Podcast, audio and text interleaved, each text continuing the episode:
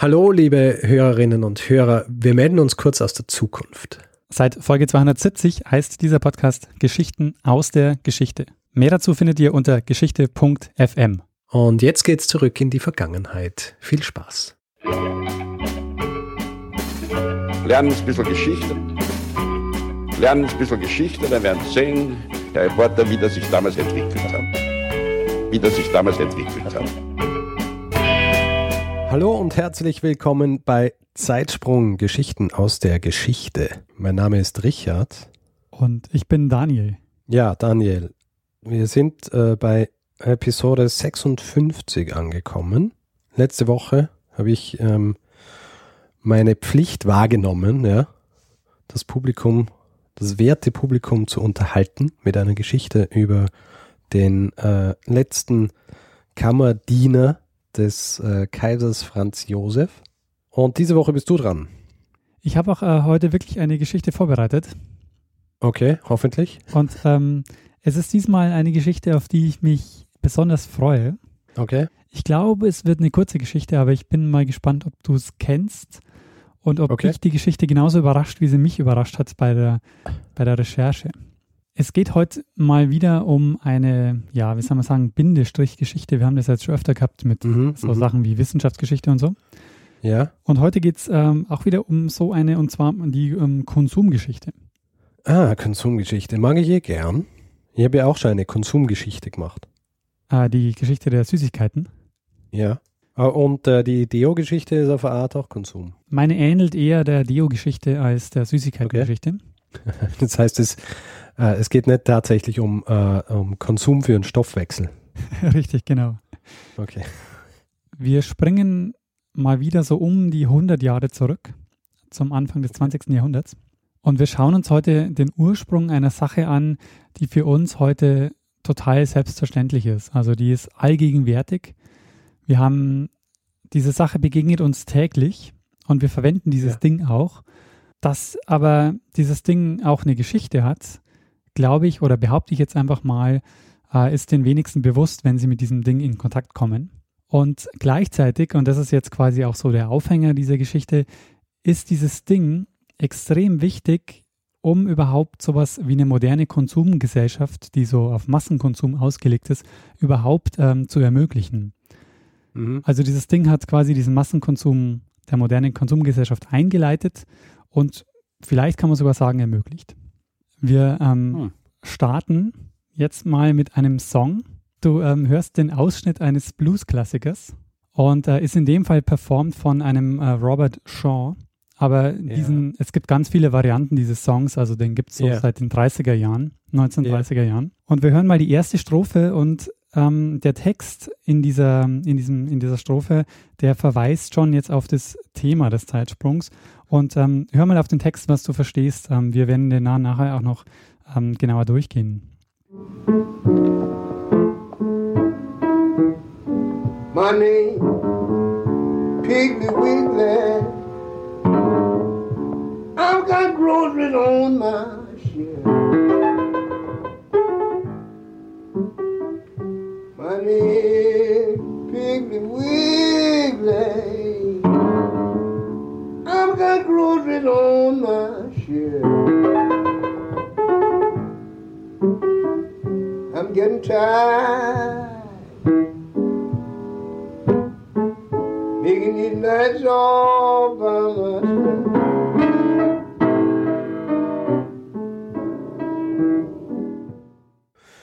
Okay. bin mir nicht ganz sicher, was davon jetzt wirklich verständlich war. Was, äh, was hast du Ja, verstanden? schwierig. Äh, ich habe verstanden, dass er Piggly Wiggly ist. Ja, richtig. Ähm, Und dass er irgendwas auf seinem Irgendwas hat. okay, ja, genau. Und dass er, dass er, dass er müde ist, ob irgendwas.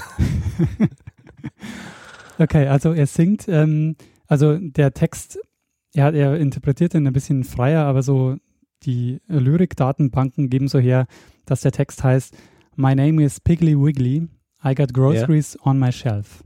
Und der zweite Teil, der ist in dem Fall ganz schwer verständlich, aber der sollte sowas heißen wie I got a sign on my door, you can come in and help yourself.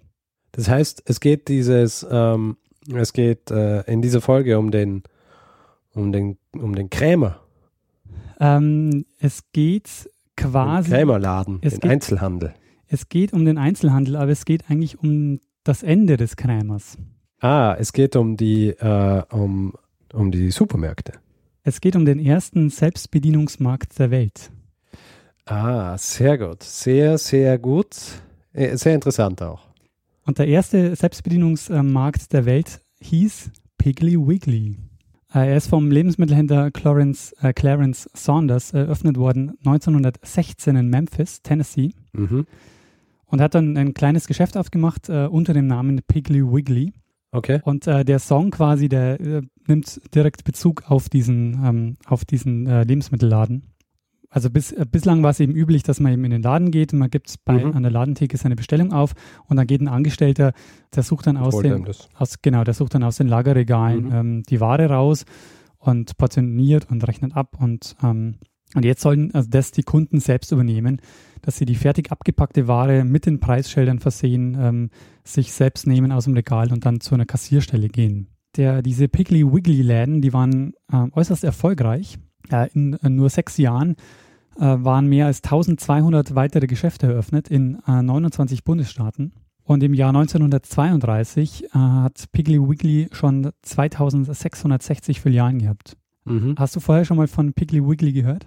Äh, nein, noch nie von Piggly Wiggly gehört. Ähm, ich habe aber ähm, von diesem äh, von, von diesem Übergang von vom quasi Bedienungs- zum Selbst, Selbstbedienungsladen gehört, aber ähm, äh, mit dem Fokus auf, auf Großbritannien, wo das Ah. ja ein bisschen später passiert ist. Verstehe. Also wo das dann erst so, ähm, glaube ich, wirklich äh, so in den 30ern, 30ern dann ungefähr so passiert ist. Und der auch äh, quasi totaler Umbruch war. Ja. Genau, ja, also zu einem Umbruch werden wir da kommen, was das alles für Implikationen noch hat. Ähm, vielleicht noch ganz kurz zu Piggly Wiggly. Den Laden gibt es immer noch. Mhm. Und zwar gibt es äh, in den USA ähm, 600 Filialen noch in 17 Bundesstaaten. Mhm. Vor allen Dingen Ganz, im, ganz viel eigentlich. eigentlich schon relativ viele, aber ich habe ja den Piggly Wiggly vorher auch noch nie gehört. Ähm, gibt es aber eigentlich nur im mittleren Westen und im Süden der USA. Hätte, hätte ich eigentlich, als ich äh, damals in, in Kansas war, hätte ich eigentlich über einen stolpern können. Damit habe ich auch ein bisschen gerechnet, aber Ähm, ich ich meine, vielleicht habe ich damals, aber das ist halt, ähm, muss ich zugeben, jetzt auch schon eine Zeit her, gell? 20 Jahre. Vielleicht habe ich damals einen gesehen, aber äh, kann mich nicht erinnern. Und der Saunders, der hat noch eine weitere Idee, ähm, nämlich er ist der Erste, der Einkaufskörbe zur Verfügung stellt. Was jetzt vielleicht nicht so ganz überrascht, ähm, dass man, wenn man in dem Laden selbst die Sachen raussucht, auch Einkaufskörbe zur Verfügung stellt. Aber ähm, ja, äh, die Piggly Wigglies waren quasi die ersten Läden, in denen Einkaufskörbe zur Verfügung standen. Und er hat auch noch, äh, das ist jetzt quasi so eine kleine Randanekdote, was ich sehr interessant fand, er hat 1937 einen äh, weiteren Laden eröffnet, nämlich Keduzels, also K, K, ähm, also K-E-E-D-O-O-Z-L-E. Und das waren die weltweit ersten Supermärkte, oder das war der weltweit erste Supermarkt, der vollständig aus elektronischen Verkaufsautomaten bestand. Was ist denn daraus worden? Gar nichts. Das ist äh, gar nicht gut Oh. gelaufen. Das war dann einfach zu viel schon. Wahrscheinlich. Zu viel der, der Innovation. Ja, ist interessant, gell? Ich habe mir auch so gedacht, eigentlich relativ früh, aber damit ist er wohl ähm, ziemlich äh, angestanden. Also das hat ihn auch ein bisschen, glaube ich, also der hat sich dann am Ende, glaube ich, auch ein bisschen ruiniert. Aber diese selbst, also reinen Verkaufsautomaten, das hat nicht funktioniert. Ah, je. Der Saunders, der lässt sich dieses das Selbstbedienungseinkaufen auch patentieren, nämlich unter dem Titel Self-Serving Store.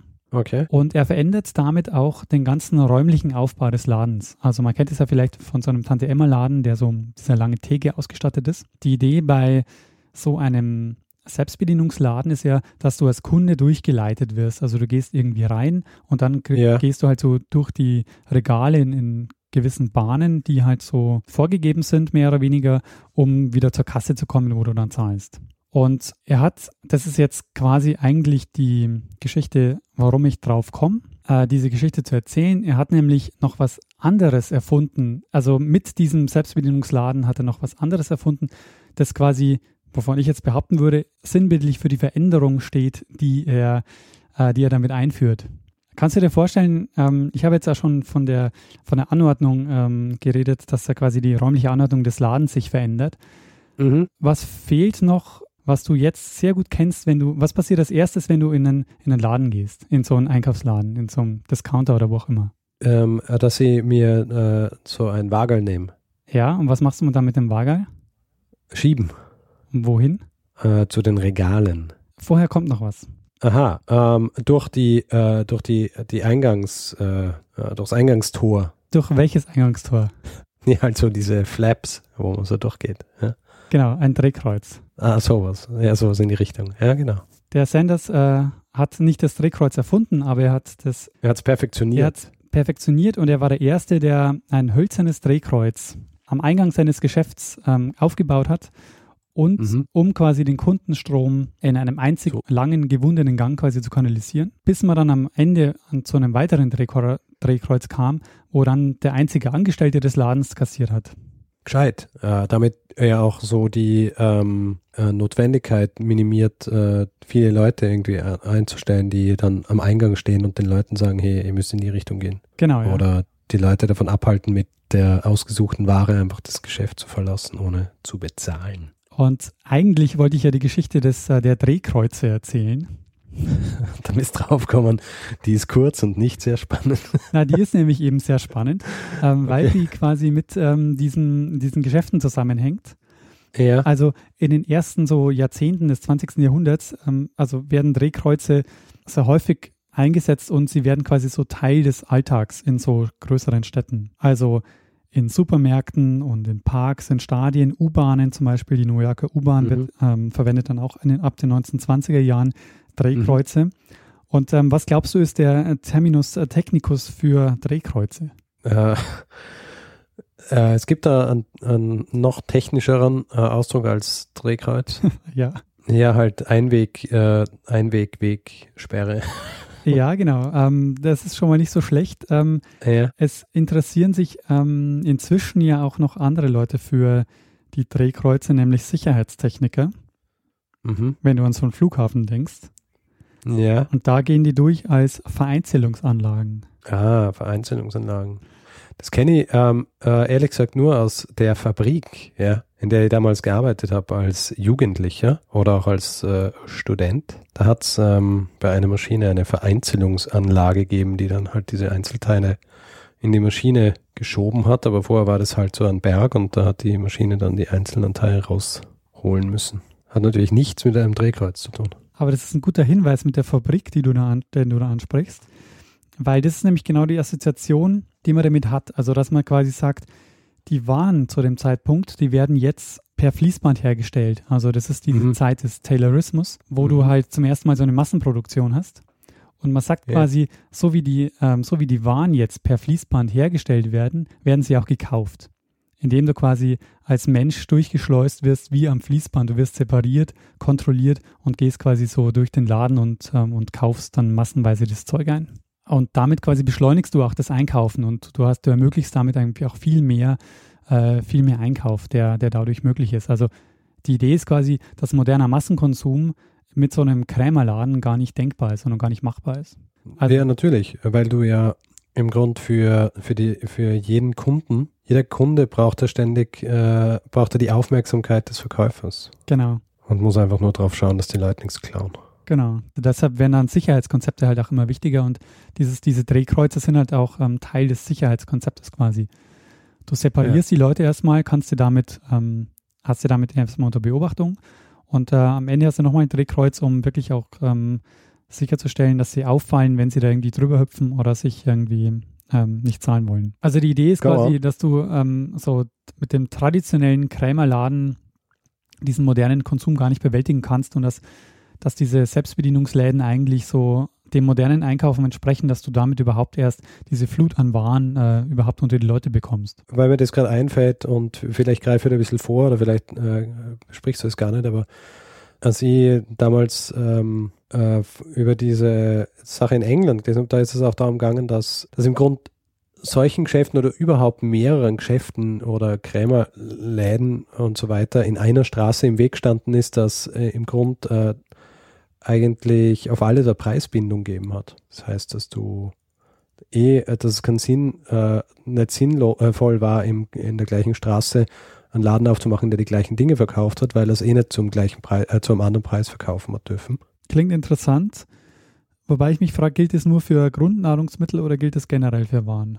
Generell auch, also es waren generell alle möglichen ähm, Geschichten, nicht nur Grundnahrungsmittel. Ja, interessant. Und das ist dann eben äh, aufgebrochen worden und dann, das war dann so in, in England zum Beispiel so der Startschuss für quasi richtigen Konsum, ja, weil du halt dann plötzlich auch so quasi Preiskriege führen hast können Ja. gegen deine Konkurrenz und äh, dann eben zum Beispiel einfach sagen hast können, ja, okay, der eine ist günstiger oder dafür über die bessere Qualität und solche Geschichten.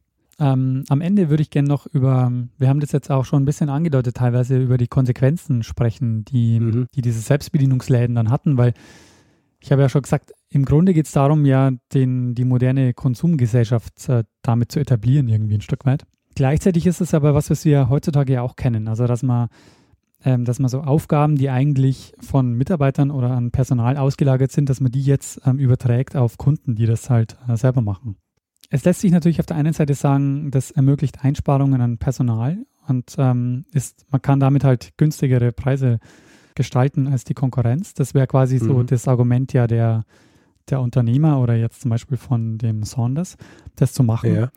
Es hat aber noch eine Konsequenz, die ich sehr spannend finde, nämlich wenn man sich überlegt, wenn die Kunden das Produkt selber aus dem, Regal, aus dem Regal nehmen, dann ist es ja kein Nachteil, wenn das Produkt irgendwie auffällt. Das heißt, ab dem Zeitpunkt nimmt die Bedeutung der Verpackung und der Markenerkennung deutlich zu. Also Werbung wird seit dem Zeitpunkt halt massiv aggressiver betrieben. Naja, naheliegend. Genau, weil jetzt die Leute sind halt, die darauf aufmerksam werden müssen und dann dieses Produkt äh, nehmen. Das heißt, wir haben eigentlich Werbung dem Piggly Wiggly zu verdanken. die, äh, die Art der Werbung, die wir heutzutage kennen. Ja, ein Stück weit zumindest. Also Die, die, die Welt, wie wir sie kennen, haben wir eigentlich dem Piggly Wiggly zu verdanken. das ist äh, das Fazit dieses Zeitsprungs, genau. ja, da sieht man mal, wie äh, gewisse Dinge unvorhergesehene Konsequenzen haben können. Das stimmt, ja. Ich wollte noch darauf hinaus, auf die, auf die Gegenwart, weil wir erleben das ja auch, dass, dass halt momentan immer mehr Arbeit quasi an Kunden ausgelagert wird und damit Leute halt ihre Jobs verlieren. Ich weiß nicht, zum Beispiel so Selbstbedienungskassen oder so, ähm, also jetzt in Österreich habe ich den Eindruck, ist das schon ein bisschen verbreiteter. Also bei Merkur zum Beispiel gibt es das schon. Ja, äh, McDonalds oder in diversen ist es halt jetzt so, dass du am Automaten deine Bestellung abgibst und die, äh, die einzigen Menschen, mit denen du dann zu tun hast, sind diejenigen, die das, ähm, die, die, die das dann über die Theke reichen. Genau, ja. Und der Rest ist quasi so nach hinten in die, in die, in die Produktion verschoben worden. Also das ist, Ja. das ist schon eine Entwicklung, die sehr interessant ist und die aber auch, ähm, ja, die auch einerseits logisch ist, weil ähm, das ist was, ähm, was ich als Kunde ja manchmal ist man ja total frustriert, wenn man mit, ähm, mit jemandem, keine Ahnung, irgendwo ein Ticket kauft und man merkt so, die Person klickt eigentlich eh nur die Webmaske durch, das könnte ich auch selber machen. Eh, also eh, ich meine, da, da bewegen wir uns dann schon in die Richtung von, äh, von äh, diesen, diesen Theorien, Arbeitstheorien und so weiter, wo ja im Grund die, die eigentliche Theorie hinter solchen, hinter solchen ähm, Automatisierungen ist ja eigentlich, dass dann äh, solche Jobs äh, überflüssig gemacht werden, aber dass dadurch halt äh, dann Personen eigentlich in Jobs kommen, die äh, ein bisschen sinnvoller sind, als einfach nur durch eine Webmaske durchzuklicken, ja. In der Theorie, ja. Äh, in der Praxis ist es natürlich so, dass die Leute dann einfach ihren Job verlieren, ja. Aber ähm, also diese, diese Automatisierung so mit diesen, mit diesen ähm, automatischen oder diesen Selbstbedienungskassen, die, äh, die gibt, sind ja zum Beispiel in, in England schon sehr verbreitet und da wenn du in so einen großen ähm, äh, Supermarkt gehst, da ist die Hälfte der Leute oder mehr gehen zu diesen Selbstbedienungskassen. Nur ähm, in, in Österreich zum Beispiel, wenn du in Merkur gehst, äh, da hast eigentlich, äh, wenn du, da hast dann drei, vier diese Selbstbedienungskassen, aber du hast immer Leute herumstehen, weil, äh, die, weil diese Kassen nie richtig funktionieren und du immer jemanden brauchst, der dann irgendwie mit so einem Override Schlüssel drüber fährt und äh, das Ganze wieder storniert oder dir einfach hilft, dieses Ding dann wirklich zu bedienen. Was so komisch ist, weil äh, in England scheint es ohne Probleme zu funktionieren, aber irgendwie äh, kriegt man das derzeit in Österreich, glaube ich, noch nicht hin. Ich kann mich auch noch sehr gut erinnern, ähm, als sie beim, beim Westbahnhof mal diese Haufen Automaten aufgestellt haben. Da sind dann mindestens Ja. so viele Leute wie Automaten immer um die Automaten rumgestanden und haben Leute animiert, endlich jetzt mal die Automaten zu benutzen. Ja, Jetzt sind wir so ein bisschen abgedriftet in diese ähm, ja, Automatisierungsdebatte. ja, Und ähm, wie man sich vorstellen kann, ist das natürlich auch ein Thema, ähm, in den, ein Thema, das damals diskutiert wurde, als die Piggly Wigglies so Erfolg hatten zum ersten Mal. Und ich fand es interessant, wie sie dort argumentiert wurden. Also man kann jetzt, man kann es ja problematisieren und sagen, ja, es ist eigentlich, ähm, verlieren damit ein Haufen Leute ihre Jobs und es ist eigentlich ähm, so, dass man damit Arbeit quasi nur auslagert ähm, auf Kunden. Ähm, Piggly Wiggly hat allerdings anders argumentiert. Die haben nämlich mehrere Werbeanzeigen geschalten. Okay. Die lese ich da jetzt mal vor. Ja. Eine Werbeanzeige von 1929 lautet Just walk through the turnstile and help yourself. Take what you please from the shelves, examine it, make your own decision, uninfluenced by salesmen at Piggly Wiggly. ja. Also man merkt, es geht quasi ja. um das Emanzipatorische, was dort. Ähm, ja, ja. Also du bist quasi als Kunde, hast du jetzt ähm, auch mehr Freiheiten und du kannst äh, selbst entscheiden. Ja, sicher. Und du, ähm, du bist, also wenn du in so einem Laden warst, wo du äh, quasi wartest, bis du drankommst, damit du dann bedient wirst von jemandem, da ist ja dann auch immer so dieser Zeitdruck da. Ja. Und dann weißt du, okay, da warten jetzt fünf Leute hinter mir und jetzt kann ich da nicht ewig herumstehen und mal aussuchen und äh, mir überlegen, was nehme ich da. Und äh, mit Piggly Wiggly hast du diese Freiheit plötzlich. Ich möchte jetzt noch zwei ähm, weitere Werbungen äh, vorlesen. Denn bei der ersten Werbung jetzt ähm, hat man auch schon gesehen, dass das Wort, äh, wo, dass das Wort äh, Turnstyle vorkommt. Und meine, meine Behauptung am Anfang war ja, dass das, dass das Drehkreuz was ist, was quasi aus unserem Bewusstsein verschwunden ist eigentlich, dass das dort so am Anfang steht, in den Laden zu gehen, dass das halt ja. so selbstverständlich ist. Und in dieser Werbung kommt es jetzt vor und in zwei weiteren Werbungen kommt auch das Turnstyle vor. Das heißt, äh, man, man, sieht einfach so ein bisschen, das war damals schon auch ein, ein Thema, dass dieses Ding quasi mit in diesem Laden steht. Da heißt es zum Beispiel, The road to prosperity leads through the turnstiles at Piggly Wiggly. Oder auch sehr schön, Through the turnstile to a land of adventure. Ah, nice. ja, diese Assoziation ähm, war wahrscheinlich ja ganz neu. Also ein Drehkreuz, das einen irgendwo hinführt, wo es äh, also ins Abenteuer oder in, in, in Prosperity äh, interessant. Und das würde man heute Aber, nicht mehr so ja. machen. Ne? Man würde nicht mehr sagen, so, dass das Drehkreuz irgendwie so ein, ein markanter Punkt ist in so einem Supermarkt, an dem man sich positiv aufhängt. Heutzutage äh, geht es ja in die andere Richtung äh, eigentlich, ja, dass man das immer, dass man das eigentlich offener macht, ja. Die, äh, diesen Bereich, dass man so reingeht in diesen, äh, zum Beispiel, weil wir gerade von Merkur gesprochen haben, die haben ja irgendwann einmal diese ihre Märkte so umgebaut, dass du eigentlich nicht mehr durch diese Schranken durchgehst, sondern dass äh, du kommst so rein und es wirkt alles so offen und du hast überall so Inseln mit, äh, keine Ahnung, Früchten oder Obst und so weiter und gehst dann quasi von Insel zu Insel und hast eigentlich gar nicht mehr so viele große Regale und so weiter. Ja. Also wirklich so ein bisschen von, weg von den Regalen und hin zu so einer Erlebnislandschaft, wenn man so will. Ja, das stimmt, das ist ein, ein guter Punkt, weil ähm, die Drehkreuze heute eher noch negativ besetzt sind im Sinne von Vereinzelungsanlagen, weil sie eher mit so Sicherheitstechniken in Verbindung gebracht werden. Ja, ja, ja. So am Flughafen hat man das, wenn man so ganz deutlich fällt mir das immer auf bei, bei dem Wiener Flughafen. Da gibt es so ein, wenn du so rausgehst, musst du einmal durch, durch so eine Schranke, wo, mhm. wo so eine Tür auf und zu geht und da kann quasi nur mal einer ja. durchgehen. Und oben ist eine ja. Kamera und es ist einfach so ganz klar, es geht darum, die Leute damit zu separieren. Um diese Masse, die aus dem Flugzeug kommt, einmal quasi so separiert durch diese Schleuse zu lassen. Ja, sowas wie immer beim Einkaufen nicht haben. Genau, ja. Ja, ähm, das war mein Zeitsprung über Drehkreuze, ähm, die modernen Selbstbedienungsläden und die ähm, ja, Massenkultur und Massenkonsum. Sehr gut, sehr gut, sehr spannendes Thema. Äh, könnten wir wahrscheinlich noch einmal zwei oder drei weitere Zeitsprünge drüber machen, vor allem so die was so draus worden ist, ja, also überhaupt so diese Entwicklung dann. Und äh, wie das quasi unsere Gesellschaft in den moralischen Bankrott geführt.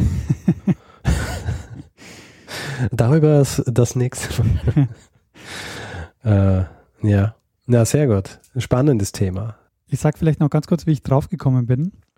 Bitte. Denn äh, der Anton Tantner, der auf Twitter als Ad Adresscomptoir unterwegs ist, Mhm. Der hat äh, in einem Tweet einen Text erwähnt, der heißt Die Geschichte von Vereinzelungsanlagen von einem Stefan Höhne, Das, ähm, Du so, ah, Vereinzelungsanlagen haben mich schon immer so interessiert. ja, ich dachte sofort so, Geschichte von Einzelungsanlagen, das könnte ein Zeitsprung sein. Und ich habe diesen Text gelesen, der ist äh, in der aktuellen Ausgabe der Technikgeschichte, Band äh, 83, Heft 2, erschienen. Mhm.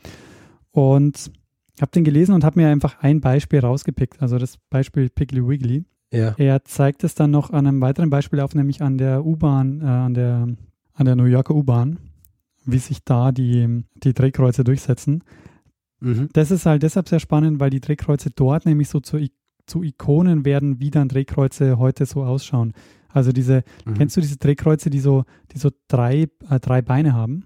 Ja, die so seitlich sind. Genau, ja. Also die so seitlich, ja, genau. Die hat da jemand nämlich designt für die U-Bahn in New York und die sind Aha. quasi so zur Ikone geworden, der Drehkreuze.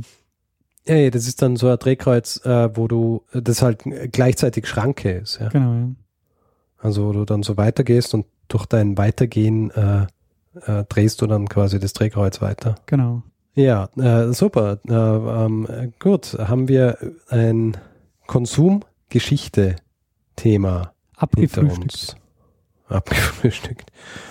Ja, jetzt haben wir schon zu einigen Bindestrichthemen äh, einige äh, Episoden gemacht. Ich meine, nicht verwunderlich, wenn man bedenkt, dass das jetzt eben schon die äh, Folge 56 ist. Das ist schon ziemlich viel. Weil 56 ist fast 60 und 60, wenn man es aufrundet, ist eigentlich schon 100. Das heißt, wir haben quasi schon 100 Folgen, Ja. mehr oder weniger. Ja, cool. Äh, machen wir Feedback-Blog? Ja. Wer Feedback geben will zu äh, dieser oder auch anderen Folgen, kann das gern machen. Zum Beispiel auf Facebook unter facebook.com slash zeitsprung.fm. Aber auch ähm, auf Twitter, wo der Daniel at Mestner ist und ich at Stormgrass. Und dann haben wir auch noch äh, natürlich eine Website, zeitsprung.fm, wo unter jeder Folge kommentiert werden kann und natürlich kann man uns, uns auch äh, ganz archaisch, will man fast sagen, ein E-Mail schreiben. Und zwar an feedback at zeitsprung.fm. Äh, Wer uns finanziell unterstützen will, hat die Möglichkeit ähm, über einen PayPal-Button und über einen Flatter-Button, den wir immer noch haben, solange es Flatter noch gibt. Solange es PayPal noch gibt. Ich glaube, äh, ich, also ich gebe mal die Wetten ein, dass es PayPal noch länger geben wird als Flatter. Ja, da freuen wir uns äh, natürlich immer über Unterstützung und Vielleicht, vielleicht sollten wir auch mal sagen, was wir mit, der, mit dieser Unterstützung machen. stimmt ja. Weil Spenden müssen ja einem ganz bestimmten Zweck zugeführt werden. Ja?